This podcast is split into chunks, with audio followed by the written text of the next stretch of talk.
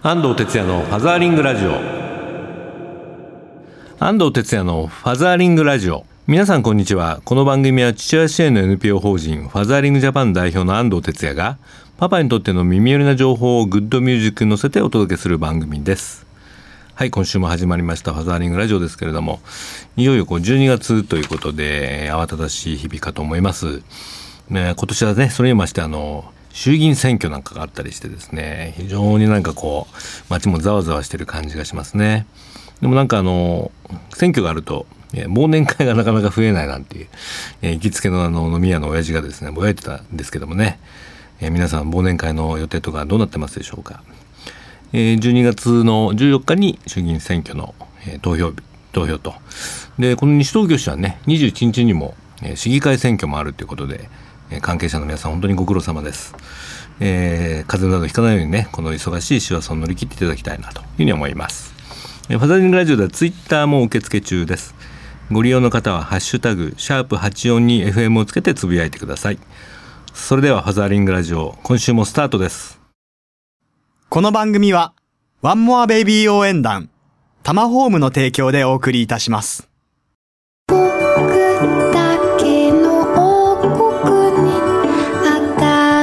ti.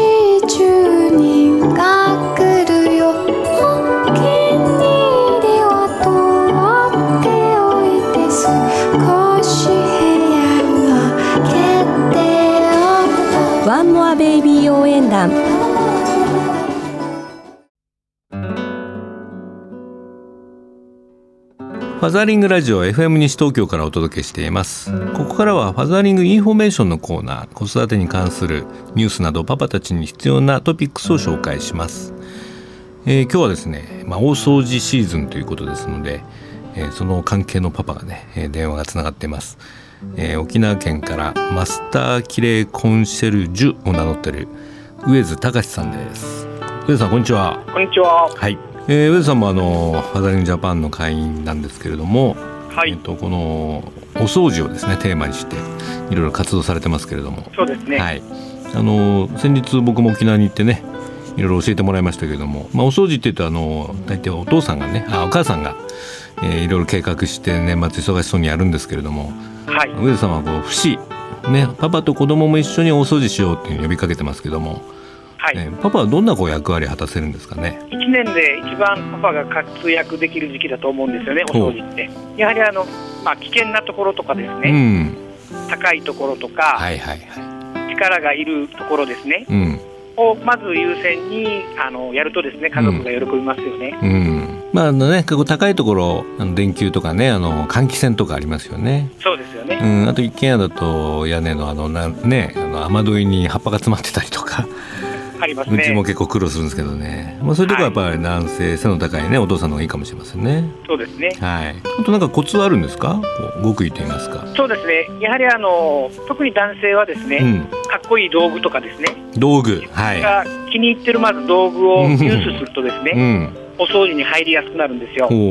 まあ形から入りますからね、本 当男性はね、ね、掃除機がありますよね。掃除機、はい。すごいかっこいい掃除機がうちにあるんですけども、やっぱり家族はあの使いたいので、ま、め、に掃除機を使うんですよ。あそのかっこいい掃除機を使いが使いたがいたために掃除しちゃうわけですね。そうなんです、はい、そういう工夫をすれば、うん、あの掃除にまず入り込みやすかったりする、ね、なるほどなるほど、まあ、育児と一緒だねこれね。そうですね。はい、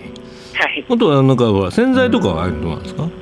そうですね。まず、やはり洗剤はあの環境に影響しますので、はいなるべく弱い洗剤から使いながらですね、うん、徐々に強い洗剤に変えていって汚れを落としていくっていうことを心がけないといけないですよね。ああ、まあちっちゃい子供なんかいるとね気遣いますよね。そうですね。うん。まあそういうやっぱり道具やあの洗剤、まあそういうツールが大事だってことですよね。そうなんですよ。うん。あとあのよく、まあ、ママたちに怒られるのはこうな手順を間違えたりするじゃないですか男性そうなんですよね この辺は何かあるんですかやり方ってはいあの今はもうインターネットなので、うん、その場所の掃除のノウハウがですね、うん、もういくらでも出てきますので、できればあのインターネットで検索して印刷しといてですね、うん、その手順通りやるとですね、もうママは間違いなく満足すると思いますね。なるほど。まあそういう常識をなかなか知らないままにね やるからそうなん叱られちゃうんですけど、まあ、でもいきなり、ね、年末だけじゃなくて普段の生活動作も大事ですよね。そうですね、うん、まあ、私がやってる活動の一つとしてあの、うん、キープきれい活動っていうのをやってるんですね。キープきれい活動はい、はい、これは何かというと汚してからきれいにするのではなくてですね、うん、毎日あの生活で使う中で、はいはい、あの使った後にもあの拭いてしまうとか、あの片付けてしまうっていうあの活動をしてるんですね。これはまあ家だけじゃなくてね 職場とかもそうですし何でもそうですよね、これね。そうですね。すべてに通じてると思うんですけども、え。ー、またそれをすることによって洗剤代が節約されたりとかですね。水代が節約されたりとか、うん、でお財布にも直結しているので、うん、キープきれい活動っていうのはいいんですよ。なるほど。そっかそっか。あんまりこう汚れためすぎるとそれを取るためにまたコストがかかっちゃうってことですね。そうなんですよね。時間もね。いや僕も毎日洗面台あの結構髪の毛長いんでねそうですね、髪の毛抜けるとそのままにするとすごい叱られますよねやっぱり。はい、まあ、うちは、うん、うちはあの嫁さんがあのそこら辺疎いもんですからいつも僕に叱られてるんですけどね、うん、まあ、上さんもあの11歳小学校6年生の娘さんがねいらっしゃるということで。そうですね、えー、この娘さんも手伝うんですか？そうですね、うん、あの僕があの子供に対して心がけてることはですね、うん、やりなさいとは言わないんです、うん、でも僕が実際に活動する中でこうすると気持ちいいっていうことを伝えて、伝え続けてですね、うん、もうやるまで待つっていうのがポイントですねこれは大事な子供へのねマネジメントかもしれませんね。そうですね、うん。まあ、そのうち子供もね自立して自分で生活していくわけですから、はい、そういう基本的な生活動作っていうのをね学んでおくといいですよね。そうですね、まあ、そのためにはみんなのためにねお掃除をするパパの姿がそこにあるっていうのが一番大事だと思いますけどねそうです。その通りですね。はい、まあ、家がいつも綺麗なのは気持ちがいいしね。友達も子供もね呼びやすいと思うんですよねそう言ってね。そうなんですよ。うん。人た人が集まりやすい環境ってすごく大事だなと思いますね。今日の上津さんの教えを学んで僕も大掃除頑張りたいと思いますんで。また分かんないことあったら教えてもらえますか？わかりました。はい。今日は、えー、マスターキレイコンシェルジュの、えー、上津隆さん沖縄からお電話でお話しいただきました。上津さんどうもありがとうございました。ありがとうございました、はい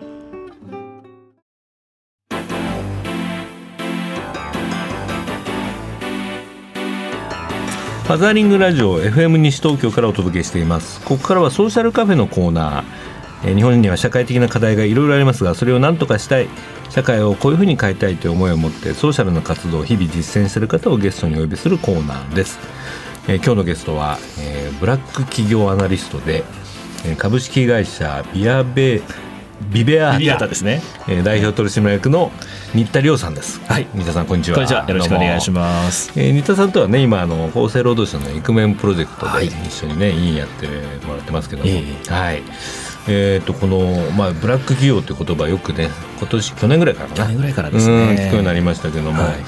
えー、まあ、なんでこんなこと始めたのかということなんですけど 聞いたところ新田さんも、まあ、今7歳の女の子のお父さんですけどですね。はい、はい、えーとまあ、独身の頃えー、20代にこういったちょっとブラックな企業で働いてた時聞きました、まさにそんな感じでしたね、はい、かなりハードでしたね。ハードでしたね。あのよくあの2チャンネルとかいうサイトにですね、うん、あのブラック企業ランキングというこう不名誉なランキングが毎年あるんですけど、うん。うん、あれのですね一番こうワーストに入るような会社を2社ほど渡り歩いてまして2社ほど行っちゃったんですか、はい、で労働時間でいうとそうですね大体1日20時間労働ぐらい、えー、してましたねかける、ほぼ休み休みは取れた休みはですね、えー、ほぼ、うん、1か月に2回ぐらいとか、そんな感じのハードワークな日々を過ごしてました、うん、まあ、20代若いとね、それできちゃったりするからね。あんまり感じなくなっちゃったけども、でもこれじゃいかんと思って29歳まで、まあ、そういうそうですね。ハードな生活をしてました、うん、でただ自分自身としては、もうあの将来起業したいなと思ってましたんで、まあ、あえてハードな環境に突っ込んでですね、うん、まあ、そのスキルをつけたいなとか、稼ぎたいなとかって思ってましたんで、まあ、覚悟はある程度してたっていうことではあります、ね、最初からそのビジョンがあったからある程度ありました、まあ、潰れずに。入れましたけどなるほどね。で 31歳で会社を立ち上げられて、はい今ねこういう形やってますやってますね。今そのやっぱりあのコンサルティングみたいなのが多いんですか？そうですね、うん、あの大きく3つありまして、はいはい、1つがそのまあコンサルティングですね、うん、その企業さんとか自治体とか、うんうん、えー、あとは行政の方々に対して、まあ、いい労働環境をしましょうねっていうアドバイスとコンサルティングを、ね、女性の活躍支援とか言ってますからね。ねニーズはすごくあります、はい、であとは教育ですね、そのブラックな会社に入っちゃだめよというメッセージを高校生とか専門学校生とか大学生大学院生に対してお伝えしている、まあ、労働法とかブラック企業のテーマで、まあ、大学で授業をやったりとか、講演をしたりしてますね。自分がね、えー、社名知ってるからといって 働きやすい環境じゃないんだよみたいな。そうなんですよね。裏腹なところがあるので,、はい、であとは3つ目が実際にブラック企業にの被害に遭っている個人とか、まあ、法人の救済活動っていうんですかね、で弁護士の方々とかこう協業しながら問題解決をするサポートをしてます。なるほど、はい。まあ、企業もねコンプライアンスとか言ってますからね、そうですね。いろいろややこしいのがいっぱいありまして、うん、そうですか、えー、まあ、ビベアータのねホームページ見ると最高に幸せな人生というねラテン語です、ね、そうなんそうです。ラテン系ですかラテン系ですね。楽しい人生を送りたいですからね。本当ですよね。そうなんそうなん、特にまあ僕ら父親はね、えー、父親自身がこう楽しく生きてないとそうなんですよね。子供たちにもね、えー、変な影響出ちゃいますんで、えー、そうなんですそうなんです。このねぜひラジオ聞いてるお父さんたちもね自分の会社を一回新田さんに査定してもらうといいんじゃないかな いいですね。思いますけどね。問題出てくるかもしれないですね。でもまあこの間ちょっとネット見てたら、連合さんの調べですけどね、はい、あなたが働いている会社はいわゆるブラック企業と思いますか？と20代から50代の働く男女に聞いたところ、うんうんうん、4人に1人がやっぱり勤務先はブラック企業と思うと答えてるんですけども、はいはいはい、これ全体のまあ25%ぐらいなんですけど、ね、実際あの新田さんの実感的には 今どれぐらいこのまあブラックというか、ちょっとまずいぞって会社ってあるんですそうですね。あの、まあ、本当にいろんな切り口があるので一概に言えないんですけど、はい、例えば本当に労働基準法ちょっとでも違反してるとかっていう形で、うん、それをブラックと言っちゃったら、うん、多分世の中の会社のほぼ、まあ、9割ぐらいがブラックになっちゃうかなと思うんです、ね、スピード違反みたいなもんですね、まあ、そんな感じですね、はい、みんな分かってるけど守ってないみたいな。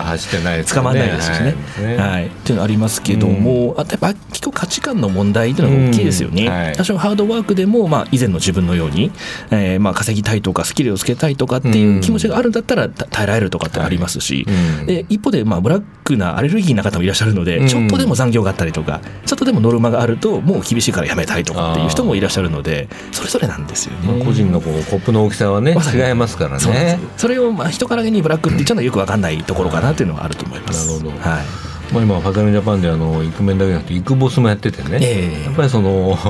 これからまあいろんな制約を持って働かなきゃいけない人がね、増えてくる中でみんながみんなこんな残業してたら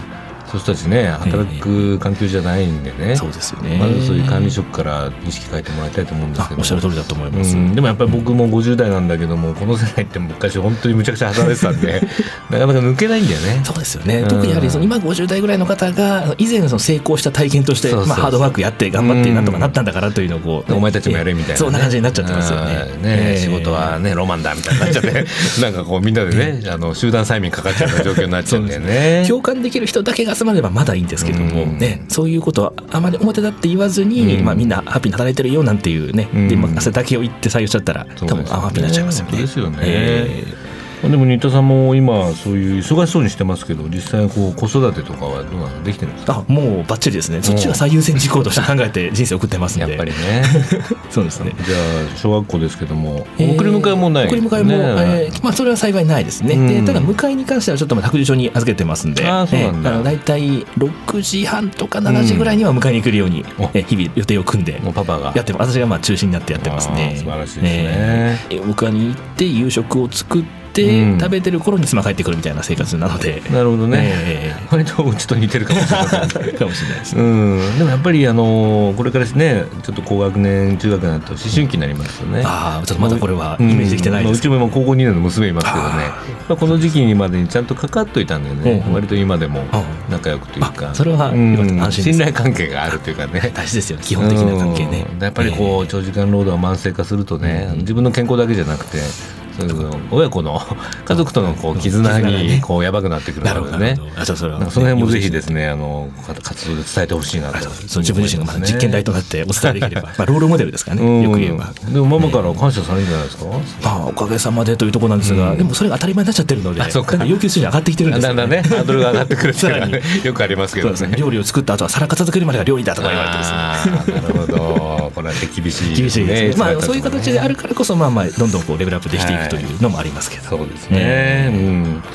まあ、あとあのイクメンプロジェクトでもね今いろいろあの活動されてますけども最近のパパたちってどうです？新田さんの目から見て。あそうですね。あの、うん、私の周りにいる方々は、うん、まあ、本当に幸いにもあの、うん、いいパパが多いなという感じはしてるんですよね。で会社とか仕事とか様々なんですけども、皆さんなりにこう時間をちゃんと作られて、家事やってる方が多いので、はい、こういう方がどんどんこう広がっていってですね、まあ、本当にあこういう働き方もできるんだなっていうロールモデルが増えていけばいいなとは思ってますね。そうですね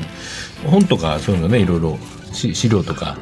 出されるといいんじゃないかなと、そうですよね、うん、まだ本は書かない。あ本はですねあの、労働問題とかに関していっぱい書いてるんですけどワークライフバランス系はまだ全然書いてないそうですか、えー、なんか新田さんそろそろ本出すといいかな。ちなみに本はあの17冊ぐらい出してますか？らあそうですね。失礼します。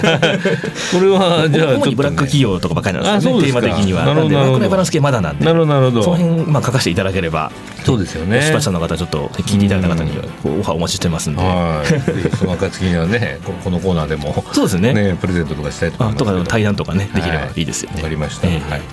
であの時はまああの衆議院選挙もありますあそうでした、はい、はい、こういう働き方とかね、えー、まあ、ブラック企業の問題なんか三田さんからこう政治はこうあるべきだってのあります？ああります、うん、えっ、とですねあの、まあ、ブラック企業問題扱ってるとどうしてもやはりその労働法の問題が出てきてしまって、うんうんうん、今の労働法って確かにまあ厳しくはあるんですけども、はい、できたのがもう60年前なんですよね。で今業界としてはサービスとか IT とかっていう産業中心ですけども、うんうん、来た当時っていわゆるあの製造業とか町工場が多くて、うん、そういった安全衛生を確保するっていうのが中心の法律なもんですから、ちょっと今の働き方と合ってないんですよね。ね。できればそれ労働法をちょっと今の働き方に見合った形形でこう直すような方向でやっていただければ、うん、えー、いいかなと思うところありますよね。いろいろ子ども関係福祉のねやつなんかもかなり古いんですよね。えー、ね。今の実態に合った法改正っていうかな、まあ、それやるのが国会の仕事なんだけどね。そうなんですけどね。そこまでなかなか至ってない。なかなかこう変わらないっていうのはどうかなって。えー、私はねあの正月も3日間デパートやってなかったけど今普通に入ってますからね、ね、夜も深夜営業がね、えー、まあ、それで生活してる人もいるんだけれども、えー、まあね、こうなんか人間らしい働き方っていうかな特に子供のいるねママやパパだと夜中まで働けませんからね。そうですね。うん、そうですか。じゃあぜひ万感の思いを込めて 一票を投じていただいて、そうですね。そちらの方向で頑張りたいそうですね。はい、僕もあの必ず投票に行きたいと思います。はい。ですね。まあでもあのこの聞いてるねあのリスナーの皆さんも働いてると思うんでね、えー、パパたち特にまずは自分の健康にね気をつけて大事にしていただきたいですよね。あとはその、えー、子供との関係ね、はい、ママとの絆みたいなものも。えーちょっと働き方変えるとまたねあの良くなっていくと思いますそうですよね、うん、家庭あっての仕事ですからやはりそうですねはい、はい、というわけで今日はねそういう働くパパたちの強い味方、えー、ブラック企業アナリストの、えー、新田亮さんにね、お越しいただきました。はい、ありがとうございます。また来年もね、イクメンプロジェクトそうですね、ぜひ継続してやっていきたいですね。ね一緒に頑張っていきましょう。ありがとうございます。今日どうもありがとうございました。ありがとうございました。今日のソーシャルカフェゲスト、新田亮さんの著書を、えー、1名の方にプレゼントします。タイトルは伸びる社員とダメ社員の習慣、飛鳥出版からのロングセラーになっている本ですね。ご希望の方は FM 西東京のホームページから必要事項をご入力送信いただくか、E メールをご利用の場合は、ご住所、お名前、年齢、電話番号、番組の感想を書いてご応募ください。メールアドレスは egao 笑顔数字で842アットマークウエストハイフン東京 .co.jp です。いずれもファザーリングの本希望とメールタイトルに入力してご応募ください。応募締め切りは12月20日土曜日の放送終了までです。当選者の発表は商品の発送をもって返させていただきます。皆さんどんどんご応募ください。絵本コーナーパパ読んでです。このコーナーでは週末パパが子供と読みたいおすすめの絵本をご紹介します。今週の一冊はこちら、パパがサーカスと言っちゃったという絵本ですね。ちょっと読んでみましょうね。すっごいことが起こったぞ。わからないだろうな。パパがシャンデリアにぶら下がりながら叫んだ。いつも大げさなパパオードリーと僕は寝ぼけ眼でまたかと思いしらっとした。サーカスがやってきたんだ。パパが吠えた。みんなで見に行くぞ。パパはもう頂点。僕たちも付き合いで喜ぼうとは思った。けどそれより近所迷惑じゃないかとハラハラした。朝ごはんの間中パパはサーカスの話を息もつかずに喋りまくってる。パパの興奮は止まらない。そのうちはちゃめちゃな曲芸を始めた。きっと転ぶかして痛い目を見るに決まっている。ママが仕事から帰ってた時にはよそ行きにアイロンかけてサーカスに行く準備をさせられていた。オードリーは空手の稽古を休まなくちゃならないし僕だってテレビを見ていたかった。でも2人とも行かないなんて言えば一体どんなことになるのか。ああはい。というわけでですね街にサーカスがやってきてもパパが大興奮してるという滑り出しなんですけどもこの後ね家族であのサーカスに行ってですねまあ終わって帰り道の時にこう事件が起きるんですね。なんとこのサーカス内にパパがくっついてですねそのまま旅立っちゃうというですねお話なんです。でその後1年ぐらいですねパパは帰ってきません。ででも各地からねパパからあの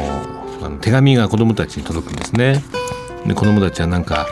パパが冒険旅行してるいいなみたいなね、え感じなんですけどもでその後1年後にまたこの町にですねこのサーカスが帰ってくるんですけどもなんとそこの団長をねそのパパが務めてたという話なんです。まあ、非常にこう、うんまあ、ロックなお父さんっていうね感じで僕も大好きな本なんですけども、えー、本並にもねこんなレビューが来ています、えー、クッチーナママさん30代、えー、3児のママですね題名の通り本当にパパがサーカスと言っちゃうんです突拍子もない展開に唖然とするばかりでしたがよく考えたらパパだけ妙にテンション高くママと子供たちが冷静に見守ってること意外とありがちだなぁと思ったり一緒に読んでいた子供たちは心配そうに見てましたがパワーアップして帰ってきたパパを見てにっこりでしたというね感想ですね。まあサーカスに限らずねお父さんこう入れ込むことが多いんですけれども案外家族は冷静にね、えー、見てるってことはよくありますよね。まあぜひそういうなりがちなお父さんねぜひこの絵本で、え少しクールダウンしていただければというふうに思います。えー、パパがサーカスと言っちゃったエッドガール・キャロット作「ルートゥー・モエダンへ」評論者から発売になっています。えー、本鍋のリンクを Facebook ページにも貼っておきますので中身とご覧ください、え、今週の絵本コーナー「パパ読んで」でした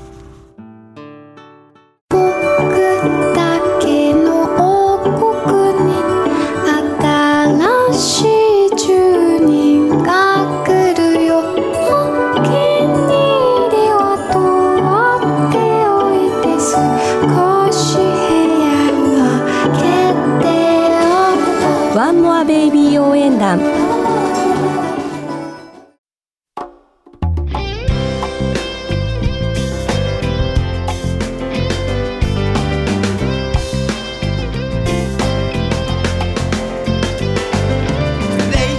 ファザリングラジオそろそろお別れの時間になりました。イベント情報ですが、えー、今年最後のパパセミナーがですね12月13日東京渋谷で行います、えー、パパをもっと楽しもうというねタイトルがついてますが、えー、お子様とママもね一緒に参加できます、え内容は、え第一部で、え僕のレクチャーということでパパを楽しむ方法仕事と育児の両立について、ね、ママと乗り切る育児父親らしいこれからの子育て等々についてお話をします。子供たちが多ければね絵本もちょっとクリスマスの前なんで読みたいなというふうに思っています。12月13日土曜日14時から15時半。TKP 渋谷カンファレンスセンターで行います。今回ちょっと有料で費用が1000円ほどかかります、先着40名様限りとさせていただきますので関心ある方はぜひお申し込みください。あのファザリンジャパンの Facebook ページからも行けるようになっています。よろしくお願いします。ファザリングラジオでは、えー、リスナーの皆さんからのメッセージをお待ちしております。FM 西東京のホームページからリクエストメッセージのバナーをクリックして入力して送信ください。E メールをご利用の方はメールアドレス egao 笑顔数字で842アットマークウエスト東京 .co.jp です。番組の Facebook ページもありますので、えー、ゲストのね写真とか載ってますのでぜひご覧になってみてください。えー、ますます寒さが厳しくなりますけれどももうすぐねクリスマスですから、えー、お父さんも子供たちとね風邪などひかないように、えー、元気に過ごしてください、え、それではまた来週。キーポンファザーリングバイバイ